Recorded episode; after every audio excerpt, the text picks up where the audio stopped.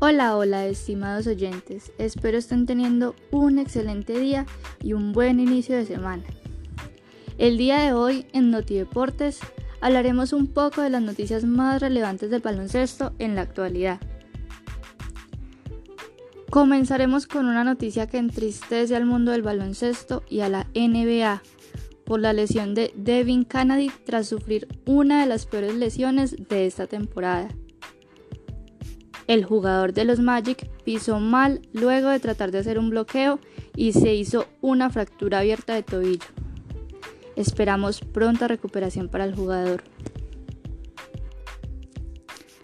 Hablando de temas más positivos, el colombiano Brian Angola conquistó un histórico título para el país.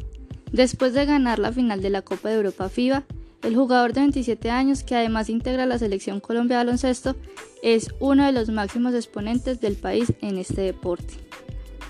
Su nueva conquista, la más importante en su carrera, la consiguió este fin de semana con Irony Nes Siona de Israel, aportando a su equipo 15 puntos, 9 rebotes, 2 asistencias y un bloqueo para la victoria del equipo. Enhorabuena para el colombiano.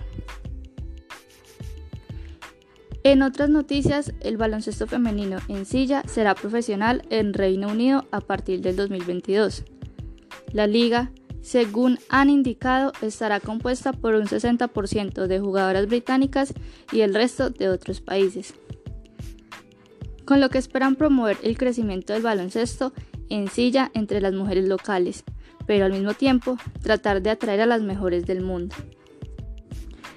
Esto es un gran avance para el deporte paralímpico y el deporte femenino. Hasta aquí el reporte de Notideportes. Feliz día para todos y nos vemos en la próxima. Hasta pronto.